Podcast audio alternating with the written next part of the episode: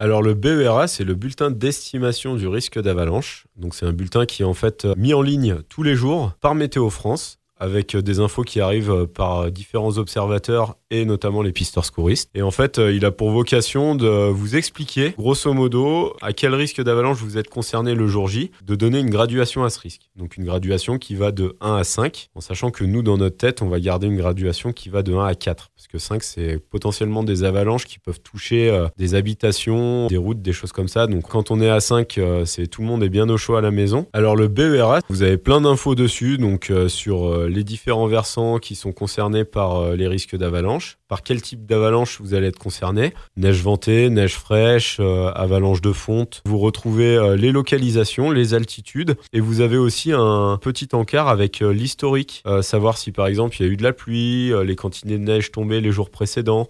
Et du coup, euh, voilà, ça permet aussi d'avoir un suivi euh, un petit peu du manteau neigeux.